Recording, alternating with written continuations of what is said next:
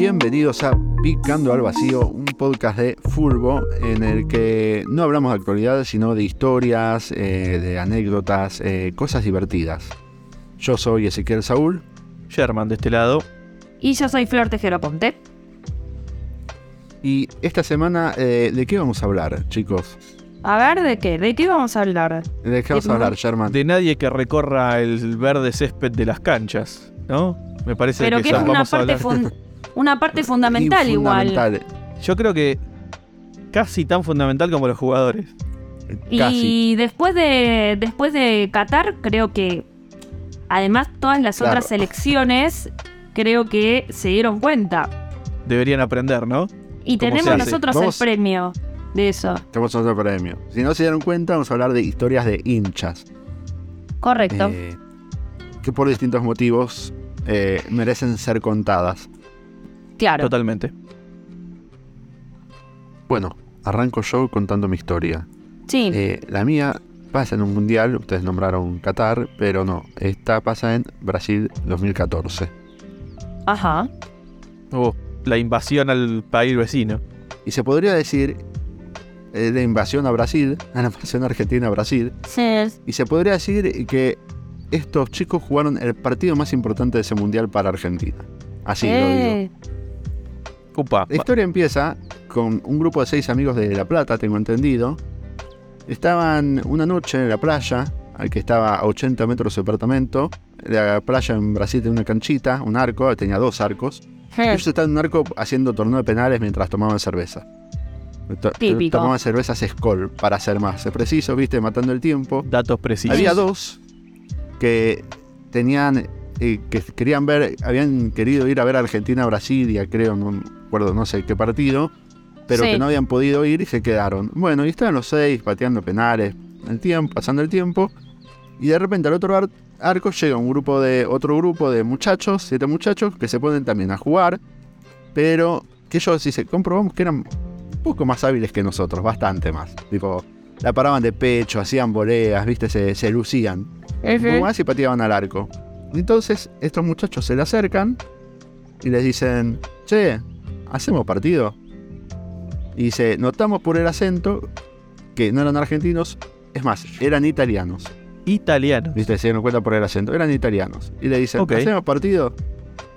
Y dice, no, estamos jugando penales, cerveza, ¿viste? Les, di- les dio paja, ¿viste? Sí. Ok. Siguieron, viste, ellos haciendo los penales, nosotros pateando así, y se le acercan los tanos de vuelta y le dicen, dale, che, hacemos partidos. Y dicen, no, no, pero ya como que un poquito de ganas tenían los argentinos, viste. Claro, Los- ya habían empezado a vibrar. De a, de a poquito lo- le, le- le- le picó el, el gustito, ¿no?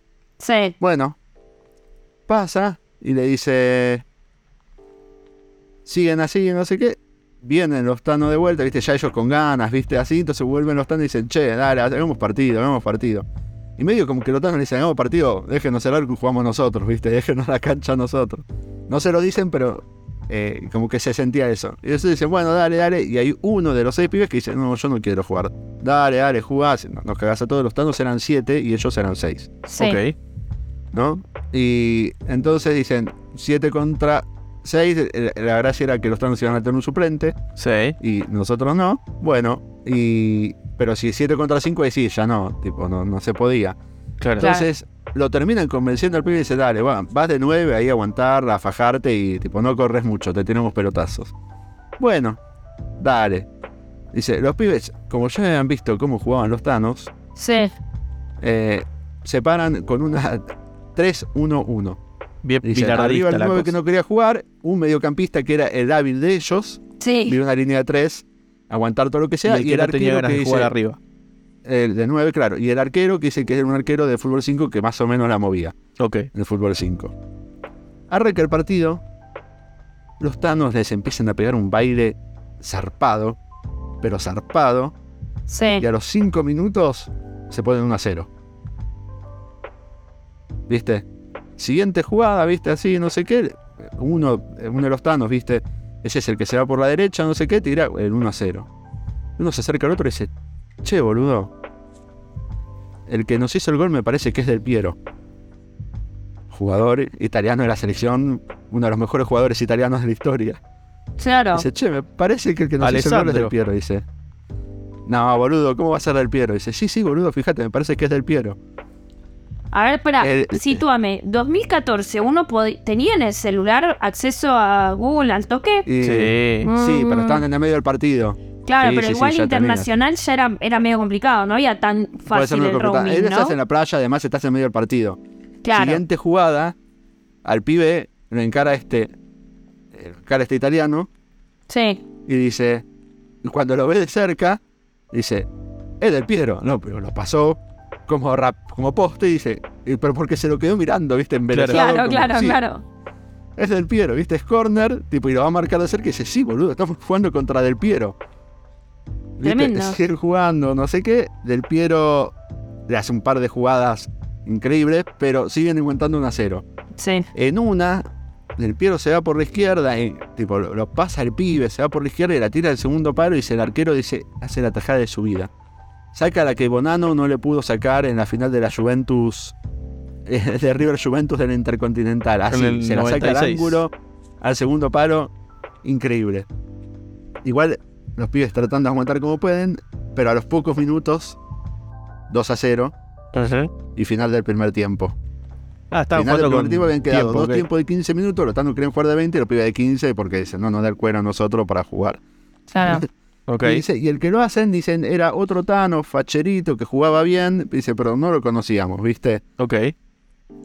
Bueno, en el segundo tiempo, de repente, viste, yo se junta y dice, che, tengo que cambiar la táctica porque no llegamos al arco. Claro. Y estamos jugando con el Piero. El que no quería jugar se pone las pilas, viste, es como, che, estamos jugando con, es el partido de nuestras vidas, tenemos que jugar con el Piero. Claro, claro, claro. Eh, tipo, les empieza a poner las pilas y dicen, hagamos una cosa. Cortan la línea 3, se ponen dos en el medio campo y un delantero. 2-2-1. Eh, 2-2-1 pasan a jugar, Bien. ¿no? Y a todo esto, el delantero, el 9, el que se faja con todo, dice, che, me parece que el defensor de ellos es uno de Italia, que jugaba en Italia en los 90. Ok. Bueno. Dice, sí, no sé, tipo, dice, sí, sí, estoy seguro, estoy seguro, bueno, está bien, tipo, no sé quién es. Pero bueno, pasa. Eh, empieza el segundo tiempo y a la mitad del segundo tiempo logran ponerse 2 a 1. Bien. Con un tiro de- al segundo palo del habilidoso de ellos, no sé qué, 2 a 1. Bien, Bien ahí. peleada, viste, dice, totalmente inmerecido, dice, pero nos ponemos 2 a 1. Le empiezan a jugar con todo el partido, dice, el más malo nuestro, milagrosamente en dos jugadas seguidas se lo logra sacar a Del Piero. Dice, dice, una anécdota que si la contamos nunca nadie nos la va a creer porque se debe ser un pibe que habrá jugado cinco partidos en su vida y le logra sacar dos pelotas seguidas a Del Piero. Ok. Piero. Quedan tres minutos para que termine un partido. Córner para los pibes argentinos. Tiran el córner. La pelota queda en la arena, arena seca encima. Sí. Sí. Todos la quieren patear para sacar y viste que pateas la arena a veces y no pateas Sí, la pelota. o Entonces te la rompes pelota un dedo. queda ahí bollando ahí Sí. sin moverse. Y el que no quería jugar se la lleva de arremetida y hace el gol. Y escucha que grita el gol y hace el gol. Casi como un scrum de, de rugby la mete, digamos. Sí. Ok.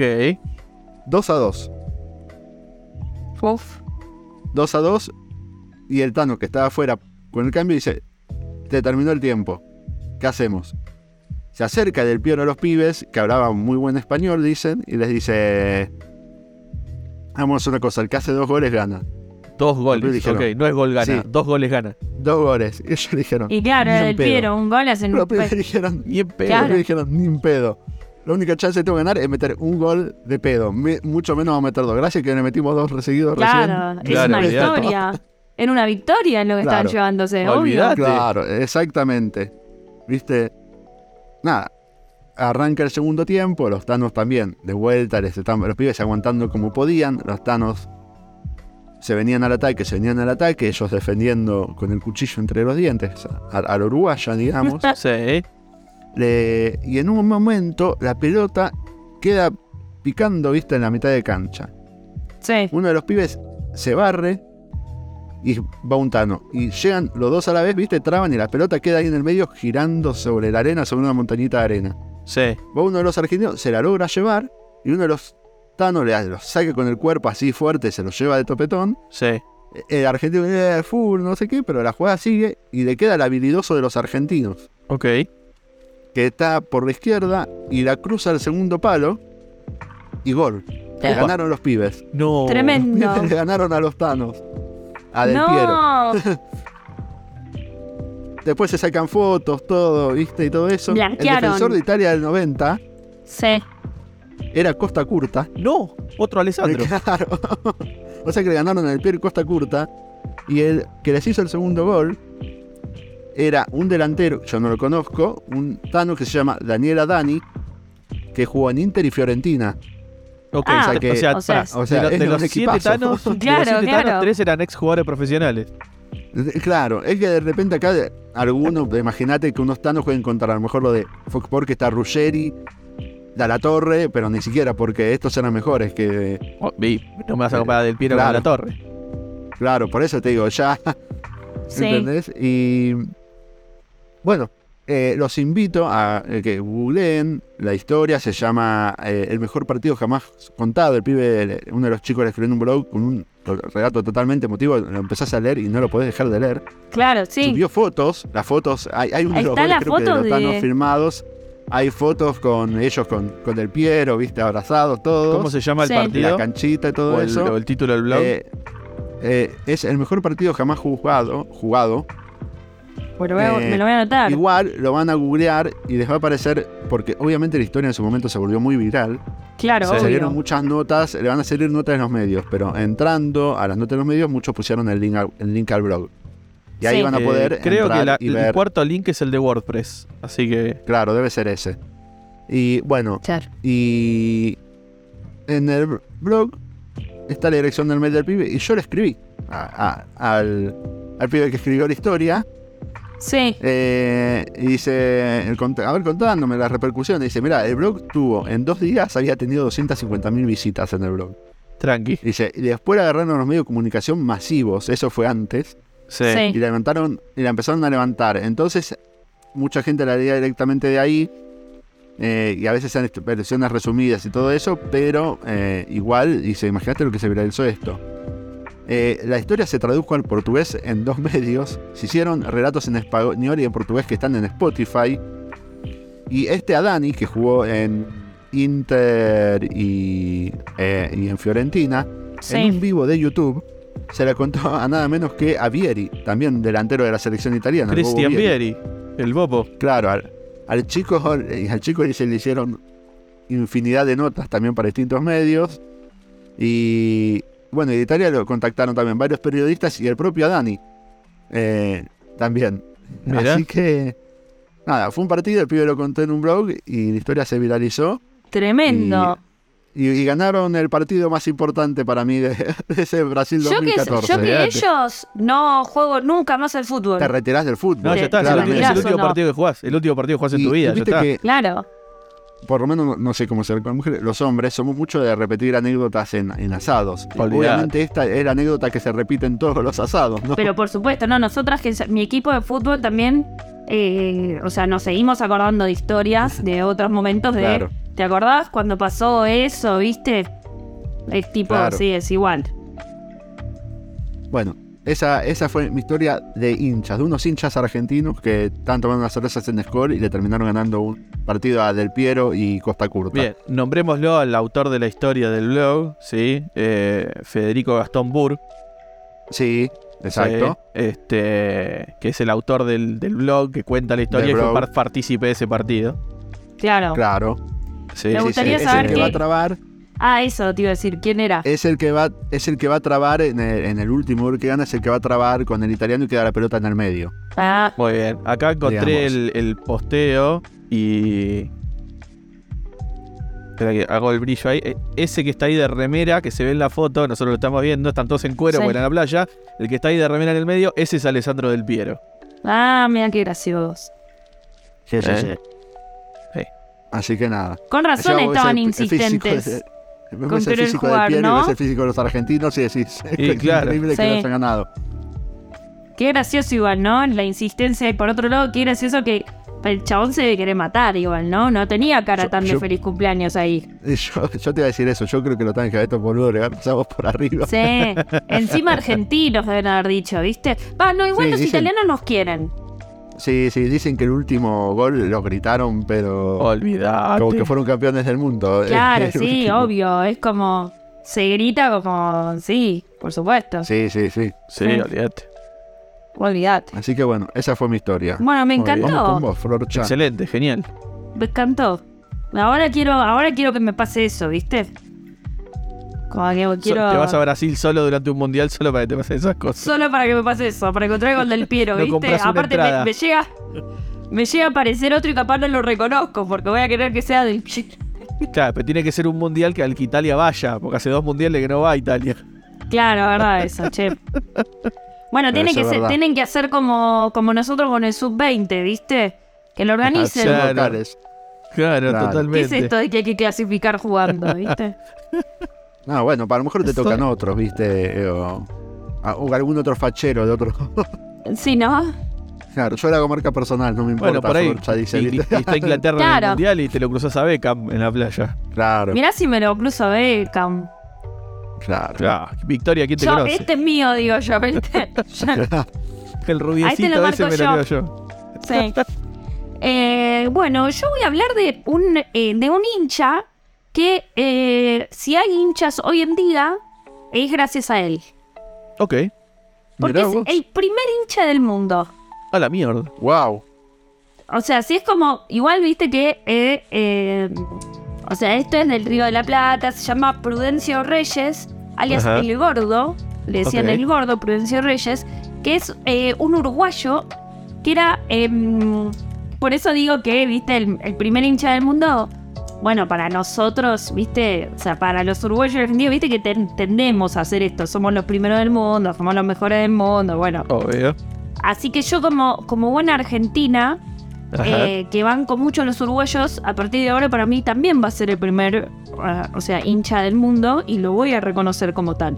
Ok, suscribís em, al, al- al- a su título como primer hincha. Suscribo y, y voy a pretender que ustedes también, o sea, eso es como... Seguro. ¿No? Voy a influenciarlos a ustedes dos, o sea, ese es como, Ya, es como cadena de favores, quedé, ¿viste? yo ya me quedé con el nombre Prudencio. Prudencio es Eso ya te dice espectacular. que principio del siglo. Claro, Olvídate. Prudencio es de Prudencio 1800. ya nadie se llama Prudencio, claramente. Nadie. Pero no es tan mal. Lo que pasa es que Prudencio ahora es prudente. O sea, no, no, no sé si estaría tan buena la, como que la, la asociación. Pero, bueno, Prudencio nació el 28 de abril de 1882. ¿Y por qué digo la, eh, la fecha de nacimiento? Bueno, el año más o menos para que se sitúen, Ajá. digamos. sí. Y el 28 de abril es porque eh, Prudencio es el primer hincha de, eh, del mundo, pero que su club era el Nacional Ok. de, de- de Uruguay. Montevideo. Sí. Exacto. Que es el primer club no inglés, digamos, eh, de, de- de- de Uruguay. Y él era el, eh, él era el utilero, que en ese momento él tenía como de oficio ser, eh, era talabartero, Sí. Sí. o sea, de la trabajador de cuero. Trabajaba claro, de cuero, sí. exacto. Y él lo que hacía eran las pelotas, que eran de cuero. Claro. Claro. Y en el club lo que hacía, él era un, o sea, le gustaba mucho el fútbol. En ese momento, lo que yo estuve leyendo un poco de contexto, en ese momento el fútbol se jugaba, pero no eran como, como hechos eh, como culturales, por así decirlo. O sea, era un juego, digamos, pero Sí. no era como que había. O sea, Había una masificación y que llamara la atención de la gente para ver como, como no, la gente lo digamos. veía, pero como que no, no se so- lo veía en silencio, como que era una cosa que no había como Ah, no había como fusilidad, no había cánticos, no había nada, digamos, era Sí. como estar mirando un partido de fútbol como si Veías como estuvieran una obra de mirando. teatro. Exacto, Claro. como mirar una No obra de había hinchada, teatro. básicamente. Sí, o como ver chicos jugar a la, a la mancha, ¿entendés? No, o- Claro. Una cosa medio Al handball, al, al, al quemado. handball o a la escondida, ¿viste? Como una cosa así, ¿viste? Claro, como una cosa medio como pasiva. Y, Sí. este, y este Prudencio, él era, su oficio era eh, de, de hacer las pelotas, y entonces en el club lo que hacía era, era como el utilero, pero que su particularidad dentro del club era inflar las pelotas. Ok. Entonces, en lo que se dice, la leyenda es que cuando eh, él empezó como eh, a empezar como a hinchar y a armar cantos, y entonces él eh, cantaba Nacional, Nacional, así. Eh, fue como el primero que hizo como esa canción, digamos. Sí. Y empezó como a los gritos, como, como que empezaba a, a- viste, con los brazos, como a moverse, como a gritar. Sí. Entonces la gente que pasaba por ahí o que estaba por ahí como que decía, che, ¿quién es este tipo? Y entonces le decían, él es Prudencio, el hinchapelotas del Nacional. Claro. Porque inflaba las pelotas, el lunfardo. Claro, Claro, exacto. claro. Entonces era el guiño y entonces empezó a quedar el hincha. Le empezaron a decir el hincha nacional. Y ahí es como Sí. empieza como, como Esto, viste, que es medio una historia. Una historia, ¿no? Por ahí, viste. eh, no sé, es, es como un cuento, por así decirlo, ¿no? Esto es lo que dice el Nacional. eh, y tiene de hecho una estatua en el Nacional. Y el día del hincha de, de Nacional es el 28 de abril en conmemoración de Prudencio eh, Reyes, que es el día Ajá. de su eh, nacimiento. Claro. Así que todos los años eh, festejan el Día del Hincha, el 28 de abril, en conmemoración a él. Eh, y a mí me Bien. pareció como una historia súper linda. Ah, está re bueno. Re linda. Sí. Está muy bueno.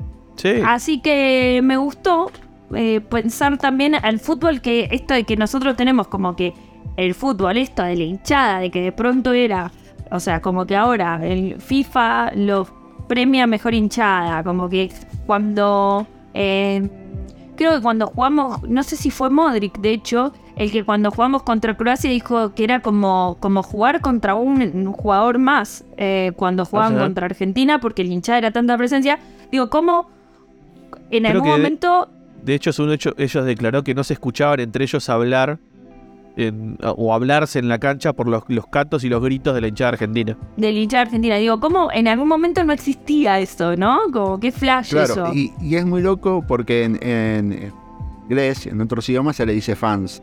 Sí, Y acá, entonces, ahora sabemos que hinchada de fútbol viene de hinchar las pelotas, de inflar las Sí. pelotas. sí, Que, que a los hinchas se los llama así por eso. claro. De Que no tiene que ver con... Que no es fan. Claro, Para nosotros, claro. de hecho, como si vos le decís que es fan de River, está mal. O sea, no... No, no. Claro, no, es no, un error. fútbol ¿Qué- qué- argentino. sí, Claro, hincha, ¿qué te pasa? hincha. Claro, No tal de fútbol si Simpatizante. le decís fan. Claro, tal Claro. cual. Sí, Qué de bien. hecho en hinchada argentina también me acuerdo que en, eh, en uno de los Juegos, eh, los Juegos Olímpicos, que era el último partido de Ginóbili que se retiraba y que fue justo con- cuando nos estaba eliminando Estados Unidos y que la hinchada argentina estaba alentando porque bueno, era la, eh, la despedida de Ginóbili, por más que perdían, la hinchada argentina se, se venía abajo alentando como en agradecimiento a todo lo que había hecho esa generación. Claro. Y que los jugadores de NBA no lo podían creer y firmaban con el celular a la hinchada argentina a los jugadores que están afuera de la cancha y que no estaban jugando. Estaban firmando a los hinchas argentinos porque no podían creer lo, lo- lo que alentaban en el Claro. básquet. Que, Los cálidos. lo- Claro. claro.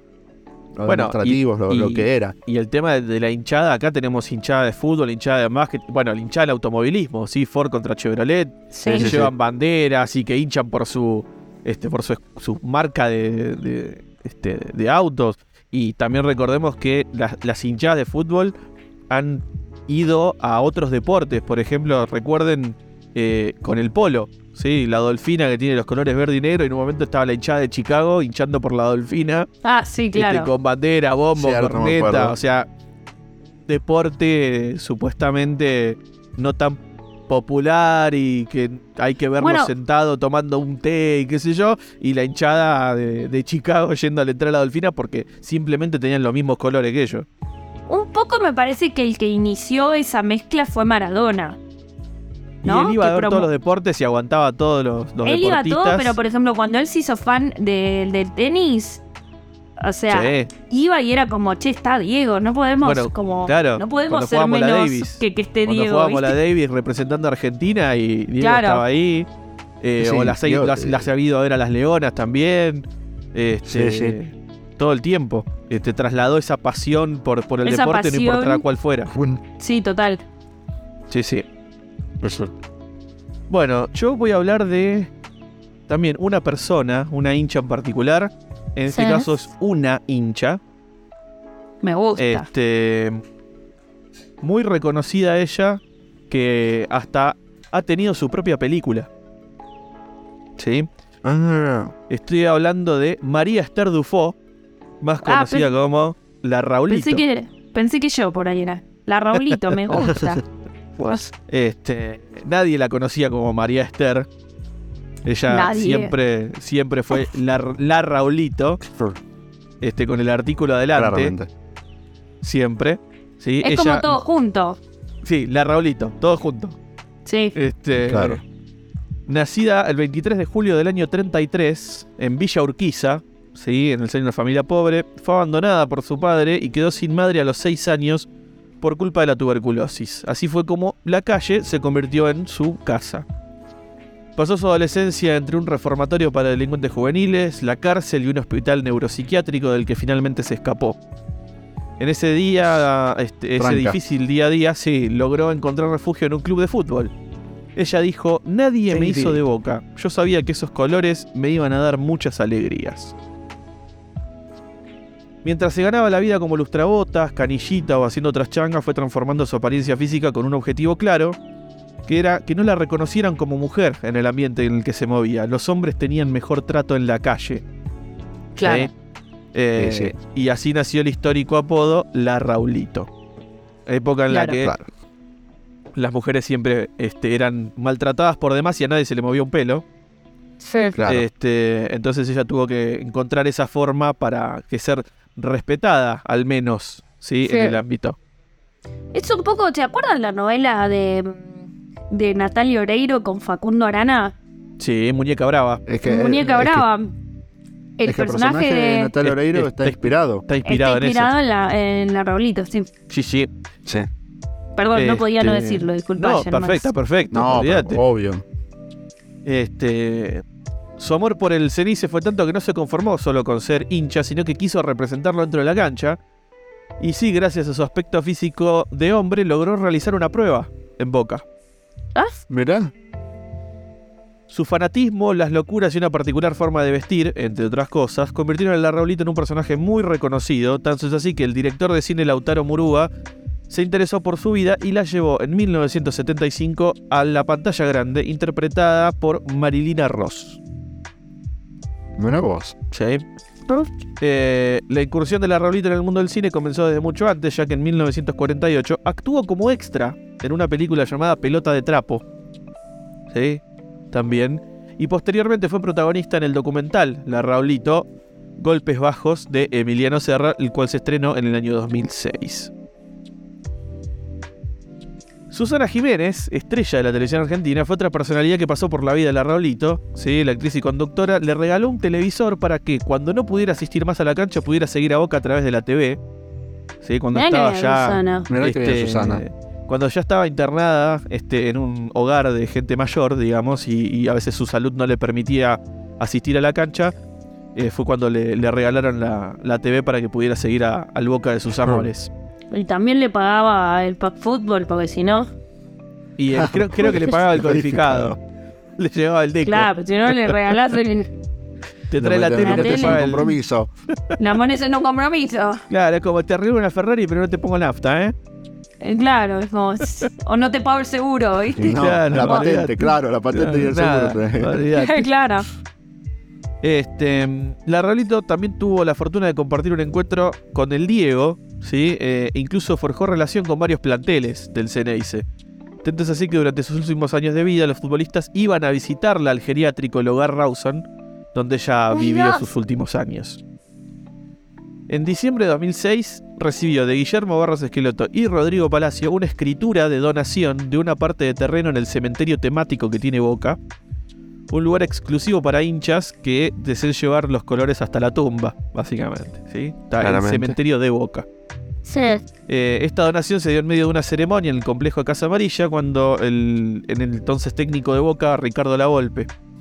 Asimismo, eh, la Raulito recibió la donación este, de una silla de ruedas envuelta con la bandera Ceneice. Ella tenía Vale, libre la silla de acceso, ruedas. claro, porque ya, ya, ya estaba en una edad avanzada Claro, y fue no, no se previo, podía mover. Igual, Sí, sí, sí, igual que, que regalo Claro, de que la, mierda la donación de la parcela también. O sea, se la dieron para Claro. que ella se quedara tranquila y que ella ya Che, supiera que iba a sabemos, tener igual ese que lugar regalar para mierda, sabemos, sabemos que estás en las últimas, te regalamos una parcela en el cementerio. Es que en realidad Es esa, según, según investigué, era una preocupación que ella tenía. Ah, ok, ok. Eh, Ah, entonces sí. mira, ok, ok. Eh, sí, sí, sí, era una, una preocupación que ella tenía que no, no sabía qué iba a hacer de, de sí cuando, Claro. cuando la hora le llegase, digamos. Lo que me parece Este- genial como, como la persona que vio el negocio en Boca es un genio. Porque eh, está en todo. Dijo, che, los hinchas se mueren. Claro, Claro. Ah, hay que hacer un cementerio. ¿Querés Y llevar veces no Boca? viejos, lamentablemente. Se matan No, entre ellos. claro, y seguramente debe tener cajones también. O- de Boca. Seguramente. Y seguro, seguro el el mundo Boca debe estar a la venta. Seguramente. Se llama Mundo Boca, no sé, creo que inventé. Este. Otro mundo boca se llamará. Otro. El, el otro mundo Boca. No, claro, otro el mundo. después. Claro. El próximo Boca. Eh, bueno, ella tenía acceso a las prácticas y a los asados con el primer equipo. ¿sí? Siempre recibió presentes con las, como las camisetas de jugadores de todas las épocas que vivió. Pero bueno, le- sus condiciones de salud comenzaron a empeorar desde diciembre de 2007, luego de haber sufrido una caída que le produjo una rotura de cadera. Y la última vez que requirió una donación de sangre puso como requisito que los donadores fueran hinchas de boca. No, no recibía sangre que no fuera de hincha de Que no boca. fuera de boca. Este, el 13 de julio de 1980, Boca y Estudiantes se enfrentan por la segunda rueda del torneo metropolitano. Y el 2 a 0 que, consi- que consiguió el Ceneice en aquella jornada quedó completamente opacado por la locura de la Raulito. Durante el encuentro, se metió a la cancha, se dice al campo de juego, digamos. Agarró la pelota cuando el árbitro detuvo el partido y con un derechazo la mandó al fondo del arco de estudiantes. Apenas convirtió, se ganó la ovación del estadio, pero tuvo que correr para evitar ser atrapada por la policía e intentó esconderse en el vestuario visitante, pero igualmente la encontraron y la sacaron de la cancha. Eh, Me imagino que era- su sueño era hacer un gol en la bombonera, ¿no? Seguramente, olvídate. Es que a ver, Lo se hizo se la prueba para poder jugar en Boca. Claro, Sí, sí, sí. Este, obvio que era su sueño. Su, su sueño máximo debió haber sido vestir la camiseta de Boca en un partido oficial. Claro. Olvídate. Eh, pero bueno, tras pasar sus últimos años de vida en el geriátrico, como mencionado, este, donde a veces la autorizaban para ir a la cancha, ella termina falleciendo el 30 de abril del 2008, a sus 74 años, y fueron, sus restos fueron velados en el hall central de la bombonera. Obvio. ¿sí? Esa noche, Boca afrontó la ida por los octavos de final de la Copa Libertadores ante Cruzeiro con un brazalete negro, ¿sí? rindiéndole homenaje con un minuto de silencio también. Y bueno, también este, creo que el mejor homenaje fue el resultado de ese partido, que bueno, Boca terminó ganando 2 a 1. Pero qué, qué cosa y ser tan importante y tener tanta presencia para un club y tanta preponderancia en un club para, para un hincha que el club sale con un brazalete negro por la muerte de, de- de ese Sí. hincha y además le rinden homenaje con, con un minuto de, de silencio en la, en la- Y qué, qué antes del inicio del partido. bien. Qué bien también, ¿no? Por Boca, por cómo, cómo se apropió de la historia.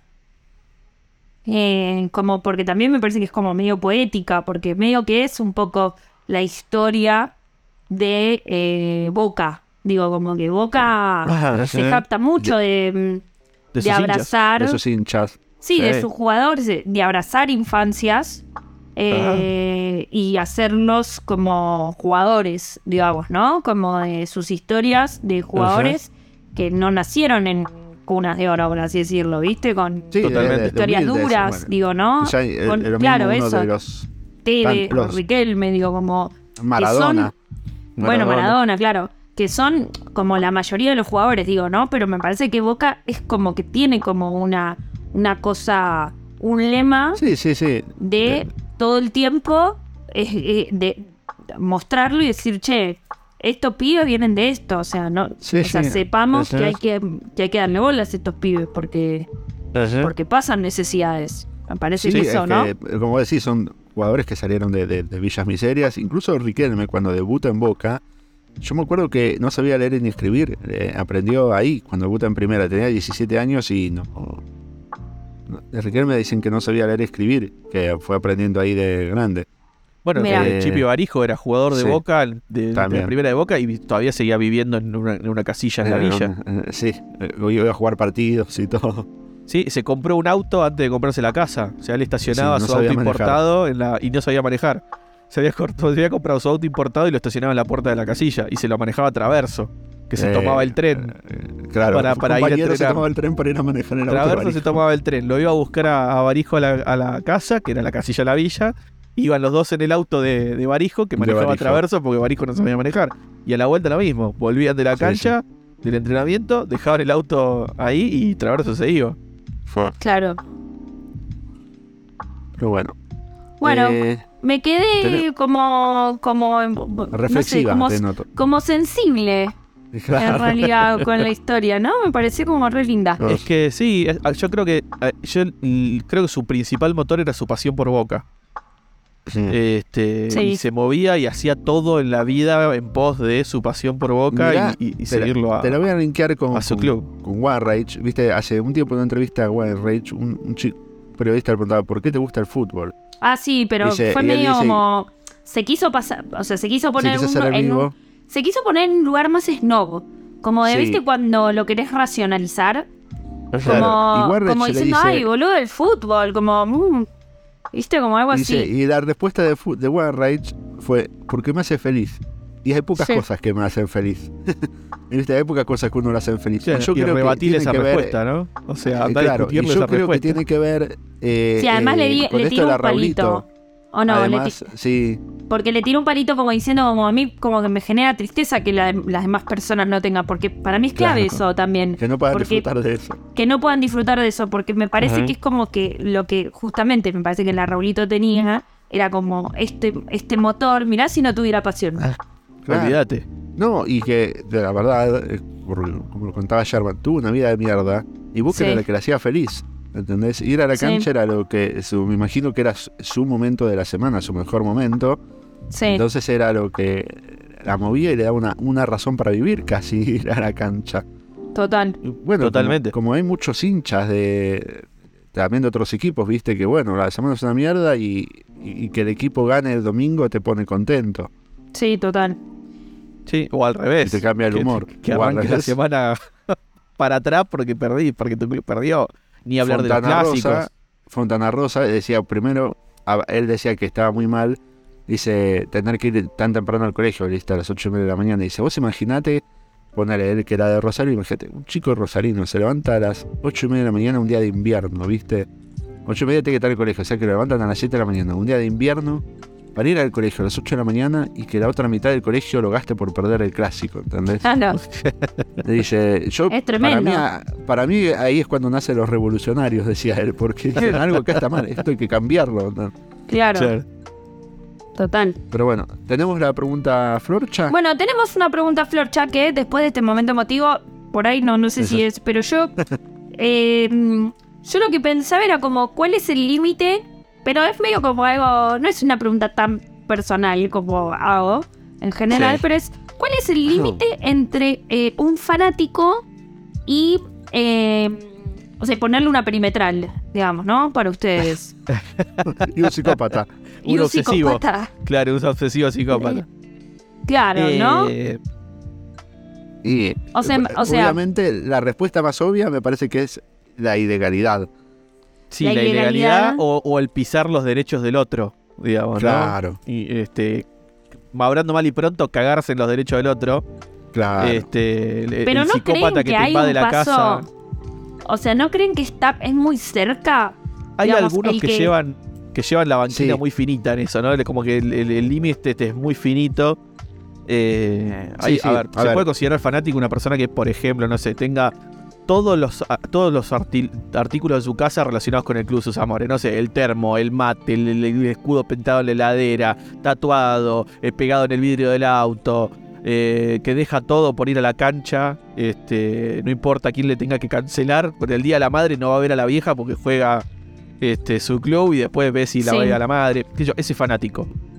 Eh, ya el psicópata creo que es esto, ¿no? Lo que decía Ezequiel antes, la- el que ya y, eh, entra en la ilegalidad y en el y este Sí, pisotear la dice- privacidad y los derechos de- del otro para Claro. conseguir A lo ver, que como quiere. dice Florcha, pero igual la verdad que es- la línea es re finita porque Es vos puedes fina. ver a ese hincha eh, caracterizado que hace Sherman, lo ves a lo mejor puteando al referee en un partido y está a nada de tirarle el celular por la cabeza o Claro. una botellita vacía, es O la muleta, que lo hemos visto. claro, sí, sí, sí, O la muleta. cualquier lo que tenga el pibe, ¿viste? Sí. Yo creo que, que por ahí, ahora escuchándolos ustedes, ¿eh? porque no es que lo tenía pensado, Sí. creo que también es cuando vos notás que empieza a personalizar su, fa- su fanatismo con alguien. ¿No? Porque vos en Ajá. realidad de un club. O sea, no Puede sé ser. si es más difícil que te metas en lo ilegal. Sí, con él, el- un referee a los contrarios, digo, pero Claro. por ahí, ¿no? La perimetral va más cuando es tipo, bueno, Soy Barcelona es fanático Messi. de River, claro, fanático Viste, de River, como- Sí, sí, sí, sí. ponele, no sé. Y sé todo de sé todo de Messi, sé de cuántos pedos se tira por día Messi, ¿viste? Y ahí es como, che, por ahí, Claro, ah, y, que- y trepan la medianera para meterse en la casa, ponele. claro, está Bueno, pero a ves tres también, minutos. ahí es eso, digo, puedes ser fanático de Messi, no sé qué, pero ya cuando lo empezás a molestar, digamos, en su vida Claro, diaria, Ahí va perimetral. ahí es, ahí es perimetral, claramente. y está bien. Por más que a lo mejor no hagas nada ilegal, Sí. pero si ves un restaurante y vos lo seguís, ¿entendés? El tipo tal. Y bueno, Bueno. ahí sí. Hablando justamente de eso, hace poco cuando Messi estuvo acá en Argentina, que fue a comer a alguna parrilla y en la esquina se llenó de gente Cantando. este, cantando y qué sé yo, decir, flaco, déjalo comer en paz. O sea, Igual la cara de Messi era de eh, felicidad. felicidad. Sí, él sí, salió era- y estaba feliz. hasta No le molestó. ¿Sabes por qué? Porque la No. gente estaba contenta y nadie se pasó de esa, esa delgada línea. Ahora, Sí. Porque viene si lo- tres si- veces si- al año. O sea, viene. también, bueno, claro, o pero sea, si lo, hubies- si lo hubiesen increpado o hubiesen, no sé, si estaba con la familia, hubiesen empujado a los hijos o a la mujer, o qué Pero sé por yo, eso a vive en ella la cara París. se le transformaba. Sí, obvio, es que yo pero por eso iba a París. Es que Sí. yo creo que lo necesita No. porque allá no tiene este, este cariño irracional, animal, ¿viste? Claro. Que, le damos acá.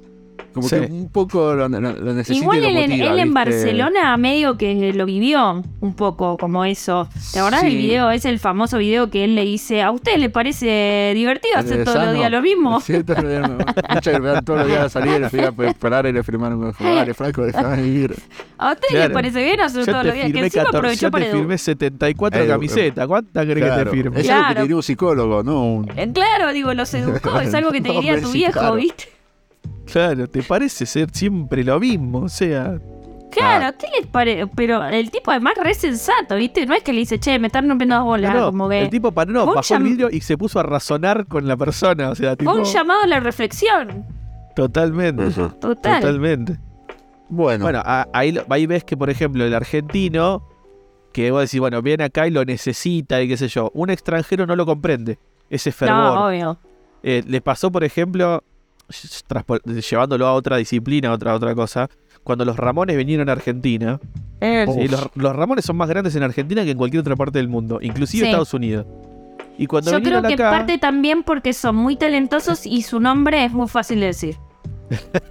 puede ser. Nunca les hubiera pasado a los cosas. ¿Entendés? Claro, Como son los claro. Ramones, ¿entendés? Todos lo pueden nombrar. Claro, y bueno, y cuando vinieron acá, que están acostumbrados de tocar en lugares chicos, tocaron en River, y encima cuando salieron y se iban en la camioneta, la gente golpeándole el vidrio y queriendo, se asustaron y se pegaron el cagazo de su vida, diciendo, acá nos matan. Claro. Eh, Pero se entonces, No, sintieron no, los es amor, es también, amor. por una vez en su vida.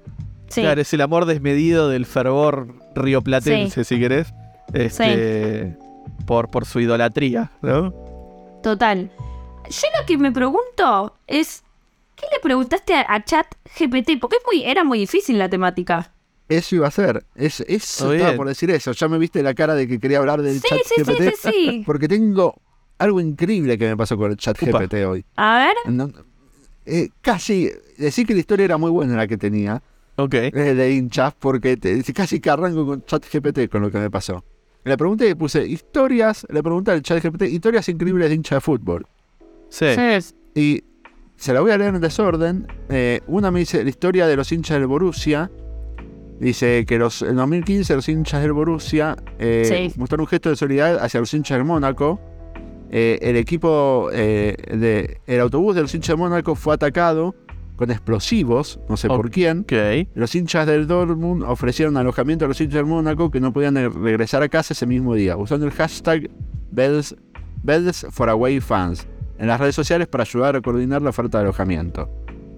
Mira. La siguiente historia, que no me pareció tan emotiva, pero bueno, en 2014 los hinchas de un de Huracán eh, hicieron una historia conmovedora apoyando a Toranzo porque Huracán había sufrido también un accidente de micro, los jugadores, Me acuerdo. y creo que una lesión grave en un partido, no sé si fue esa o no, pero apoyando a de Toranzo, que los hinchas del equipo le hicieron un álbum de fotos para Toranzo que incluía Ok. mensaje de aliento y fotos de ellos mostrando su apoyo al jugador. Eh, la otra historia es de Jules Rimet, Sí. eh, que es el presidente de la FIFA de 1921 a 1954. sí, que así se que es llamaba el recordado por su trofeo. amor y dedicación al fútbol, así que acá Sí. ChatGPT se puso chupamedias, viste, a chuparle la, Un poquito. la- es que ChatGPT es terrible. Es terrible. Y, y lo que destaca de Jerry Rimet es que durante la Segunda Guerra eh, Mundial escondió el trofeo en una caja de zapatos debajo de su cama para protegerlo de los nazis. Ok. Y que después de la guerra trabajó incansablemente para reconstruir el fútbol europeo. O sea que hubo un acto de amor al fútbol, Sí. eh, pero bueno, un poco chupamedia. Y acá se empieza a poner más turbio, porque me tira dos historias. El primero le cuento la más leve, que dice la historia de Javier el Flaco Ibáñez, Ajá. Dice, hincha de River que se volvió famoso en Argentina por su devoción y amor incondicional hacia el club. Durante años asistió a todos los partidos del equipo, ya sea en casa o en el extranjero, a menudo viajando cientos de kilómetros para verlo jugar, incluso en los momentos más difíciles, como cuando River descendió a la segunda división. Javier nunca dejó de apoyar al equipo y se convirtió en un símbolo de la pasión del hincha. Googleé Sí. Javier el Flaco Ibáñez, no me salió nada.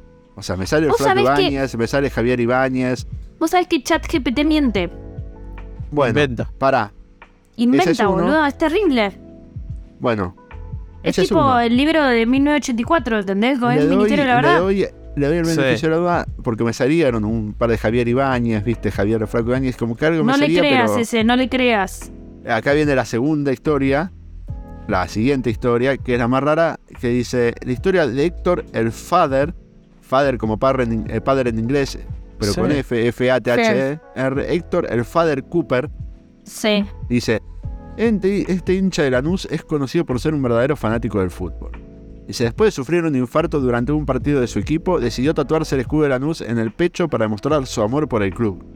También se tatuó la imagen de su ídolo, el futbolista Diego Maradona, en la pierna. Yo dije, pará. Esto debe ser conocido porque es muy específico, ¿viste? Se Sí. tatuó el escudo de Lanús y la imagen de Maradona. Le puse, contame. Claro, dice, esto no lo pudo haber. Contame más de Héctor, el Father Cooper, ¿viste? Porque Sí. yo lo googleé y no me salía ningún Héctor el Father Cooper en Google. No. ¿Entendés? Me salía sí. Héctor Cooper, el técnico, que de Lanús, Sí. que no tiene un tatuaje de Lanús y mucho menos de Maradona, técnico y exjugador, y Héctor el Father, que es un puertorriqueño que no tiene nada que ver con Lanús. Que era un pastor, creo, ¿viste? Algo así, como No, nada es que un ver con Lanús. cantante, un rapero. Claro. Bueno, dice. También me dijo, todavía más. Dice: Cooper se volvió conocido por su fanatismo cuando sufrió un infarto durante un partido de Lanús y decidió mostrar su amor por el club tatuándose el escudo de Lanús en su pecho.